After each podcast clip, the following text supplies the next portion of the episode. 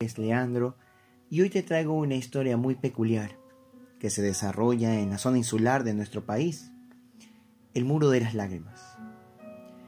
Peter el taxista, que nos lleva al Muro de las Lágrimas en Puerto Villamil Isabela, nos cuenta que su abuelo fue uno de los policías que custodió a los 300 prisioneros que llegaron en el 46, luego de la Segunda Guerra Mundial.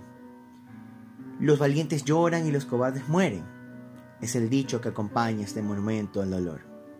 En Isabel operó una base militar estadounidense, pero después de la guerra. El presidente José Velasco Ibarra utilizó este lugar abandonado como reclusorio de criminales de alta peligrosidad. En ese tiempo las Islas Galápagos eran consideradas como el fin del mundo.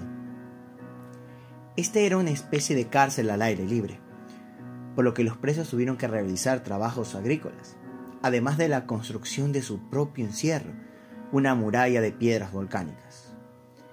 Peter nos cuenta que la mayoría de ellas venían del volcán Sierra Negra, y la muralla fue levantada sin ayuda de maquinarias, tan solo con la fuerza humana de los cautivos. Muchos de ellos fallecieron en accidentes, por eso el muro de las lágrimas es considerado un lugar de luto.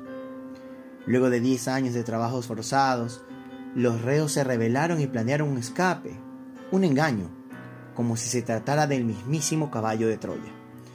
Una noche, los reclusos presentaron una obra teatral llamada La fuga de los prisioneros.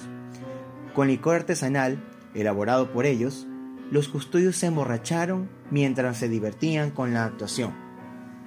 Fue entonces cuando una de las escenas se hizo muy real los actores amarraron a los policías, los despojaron de sus armas y vandalizaron la antigua base, quemándola y destruyéndola por completo.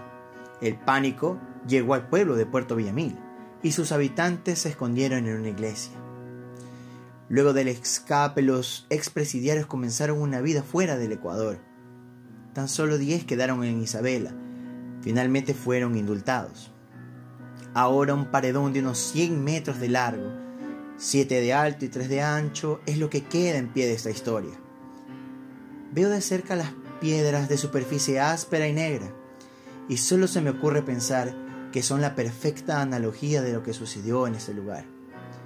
Iniciar la ruta en el muro de las lágrimas puede que sea la mejor opción, pues es conocer y palpar la tristeza y el dolor, para luego dejarla atrás y encontrarte con las maravillas del camino, manglares que te envuelven, miradores cautivadores y playas que te atrapan, lo que realmente es Galápagos.